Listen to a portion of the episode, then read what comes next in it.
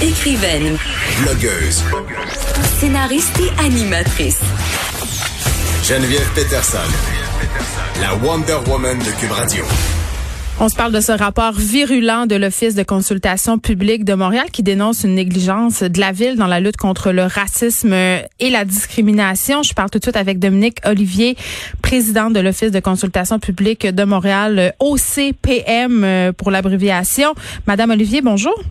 Bonjour. Écoutez, euh, petite euh, mise en bouche, si on veut, là, Valérie Plante qui va présenter au conseil municipal euh, cet après-midi une déclaration quand même où, on, où elle va reconnaître le caractère systémique du racisme, de la discrimination aussi, supposée aussi de s'engager à les combattre.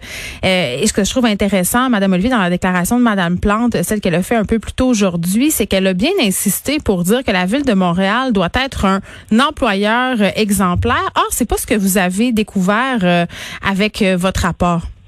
Effectivement, euh, la consultation a montré qu'on a plusieurs problèmes qui sont dans, dans, l'embauche à la ville de Montréal. Alors, c'est sûr que quand on parle d'avoir une main d'œuvre représentative, hein, la ville de Montréal c'est quand même 22 000 employés. on parle d'une représentation qui se met à la fois, qui se manifeste à la fois à l'embauche, au maintien en emploi et dans la progression de carrière. Or, on s'est rendu compte que, un, la ville ne dispose pas de données, ou tout au moins ne les a pas rendues disponibles, de données différenciées qui nous permettraient de dire, mettons, dans tel arrondissement, ça va bien, mais dans tel autre arrondissement, ça va moins bien, ou dans tel service, on y arrive, ou dans telle catégorie d'emploi, on y arrive, mais on n'y arrive pas dans d'autres catégories d'emploi. Tout ce qu'on a eu comme chiffre concernait la, la haute fonction publique, où il y a moins de 2 euh, des cadres, euh, donc des gens qui sont en position d'autorité et de pouvoir, qui appartiennent à des groupes racisés ou autochtones. Hmm. Et on sait que l'embauche dans les trois dernières années a été de zéro. On a même vu partir des cadres. Euh, on pense notamment à M. Fadi Daguerre, qui est maintenant qui est maintenant chef de police à Longueuil, ou la personne qui est maintenant directeur général de la ville de Laval. Il a fallu que ces personnes-là sortent de la ville pour pouvoir continuer à faire progresser leur carrière. Parce qu'il y avait une espèce est-ce que ben attendez là. Est-ce que vous êtes en train de me dire qu'il y aurait un plafond de verre? Absolument, absolument. Je suis pas en train de vous le dire. Je veux dire, ça a été documenté depuis bien des années par la Commission des droits de la personne. Euh, c'est c'est pas des chiffres qui sont tout à fait nouveaux. Ça fait un bout de temps qu'on le sait, mais on se rend compte que mais maintenant, comme la ville ne reconnaissait pas le caractère systémique de la discrimination, on pouvait donc l'isoler à d'autres facteurs. Et en ne reconnaissant pas le caractère systémique de la discrimination, elle se posait pas de questions ni sur ces processus ni sur ces politiques pour voir comment ça pourrait affecter des gens euh, qui sont des groupes racisés ou les personnes autochtones. Ben, puis je trouve ça intéressant ce que vous dites, euh, Madame Olivier, par rapport à la non reconnaissance de la ville, parce que quand même là, euh, ce qu'on apprend, c'est que pas plus tard qu'en juillet dernier, là, donc ça fait pas très très longtemps, la ville a répondu à l'OCPM justement ne pas le reconnaître ce racisme systémique, euh, cette discrimination là qui aurait cours euh, à la ville. Euh, puis là, j'imagine que parce qu'on a tous ces événements aux États-Unis, cette prise de conscience collective, là, on n'a plus le choix c'est un peu, je pense, effectivement conjoncturel. Puis je pense qu'il ne faut pas non plus négliger les effets de la pandémie. Hein. On a vu durant mm. la pandémie comment certains quartiers étaient plus attaqués que d'autres. Et euh, ce racisme et cette discrimination systémique s'expriment aussi euh, au niveau territorial par des inégalités territoriales. C'est un ensemble de facteurs qui se mettent ensemble et qui font qu'à la fin, ben, le système fait en sorte qu'il traite différemment les gens selon leur origine euh, ethnique ou nationale. Hmm. Est-ce qu'il y a un enjeu euh, plus important? Par exemple, euh, il y a eu toute cette discussion sur le profilage racial, notamment par nos services de police. Oui.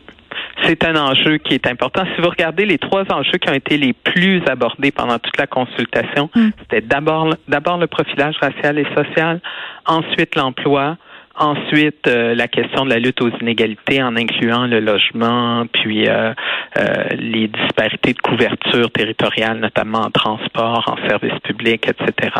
Donc, c'est sûr que le profilage racial et social est, est en tête de liste.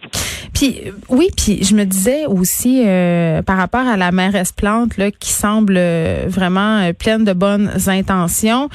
D'ailleurs, suite à vos recommandations, elle veut mandater officiellement le directeur général de la ville pour créer un poste de commissaire à la lutte au racisme et la discrimination d'ici l'automne. Donc, donc c'est quand même très très rapide. mais en même temps, à la ville, hein, sa vision, en tout cas du moins, ne semble pas être partagée par tous. Euh, je ne suis pas sûre de comprendre exactement ce que vous voulez avancer. Quand vous dites ne semble pas partagé par. Ben, c'est-à-dire, est-ce qu'à la ville, euh, parce que la mairesse Plante, c'est une, c'est une chose, mais les autres, les autres personnes qui travaillent à la ville, par exemple, est-ce que on peut penser, suite à vos conclusions, et qu'elles partagent toute cette vision-là, justement, d'aller de l'avant, d'admettre le racisme systémique, en fait, d'adresser la situation puis de dire oui, ça existe, ça a lieu chez nous, il faut faire quelque chose?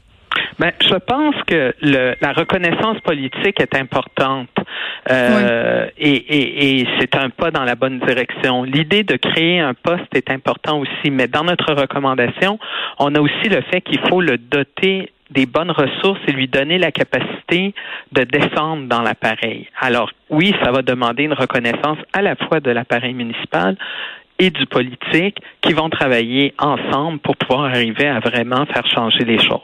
Mais il va falloir qu'ils se donnent une culture, d'abord une culture de données, parce que comme je vous dis, on, on, on s'est rendu compte qu'il y avait comme il y a peu de données qui sont disponibles, puis quand il y en a, il y a comme des amalgames, un Ils sont pas publics non plus. de concepts ensemble. Ils sont pas publics ces données-là, non?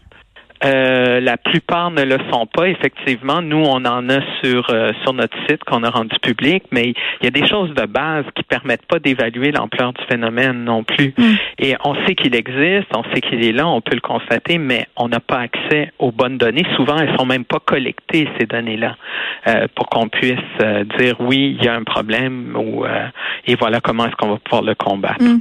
Je veux qu'on se parle de la fameuse question des quotas, Madame Olivier, parce qu'évidemment, quand on veut obliger son les institutions à reconnaître et à intégrer euh, euh, en leur sein des gens racisés ou des ou, ou des gens qui sont en minorité. Les quotas, c'est souvent ce qu'on fait. Là, à la ville, en ce moment, on parle de ratio, c'est-à-dire on veut augmenter le ratio, mais pour le moment, il semble pas être question d'imposer des quotas. Ça, c'est une bonne ou une mauvaise chose? Oui. Alors, il faut toujours faire attention quand on utilise le mot quota. En fait, on parle beaucoup plus de, de, de cible de façon générale que de quota parce que un quota, ce serait j'en veux trois, puis le quatrième, tant pis pour lui. oui, non, je comprends. Mais alors, c'est mieux qu'on parle de cible de façon générale, et c'est ce qui explique qu'on utilise des, des ratios la, la, Ville a déjà dans son programme d'accès à l'égalité des objectifs qui se donnent en termes d'embauche. Mais comme je vous dis, on, comme on mélange toutes les catégories d'emploi en arrondissement ou central, tout est, tout est, en tout cas, les données qui sont rendues publiques sont complètement amalgamé, on n'arrive pas à voir est-ce qu'il y a des problèmes. On s'est rendu compte, par exemple, comme je vous l'ai dit tantôt, que dans la question de de, de, de l'emploi euh, au niveau des cadres, c'est 0% d'embauche depuis trois ans, mais il a fallu fouiller pour aller trouver ce chiffre-là. Hmm. On est à moins de 2% alors qu'on a un objectif général à la ville de 11% de représentation. C'est pas très glorieux. Hmm. Oui. Euh, est-ce qu'on a de la misère donc à passer de la parole aux actes à la ville de Montréal?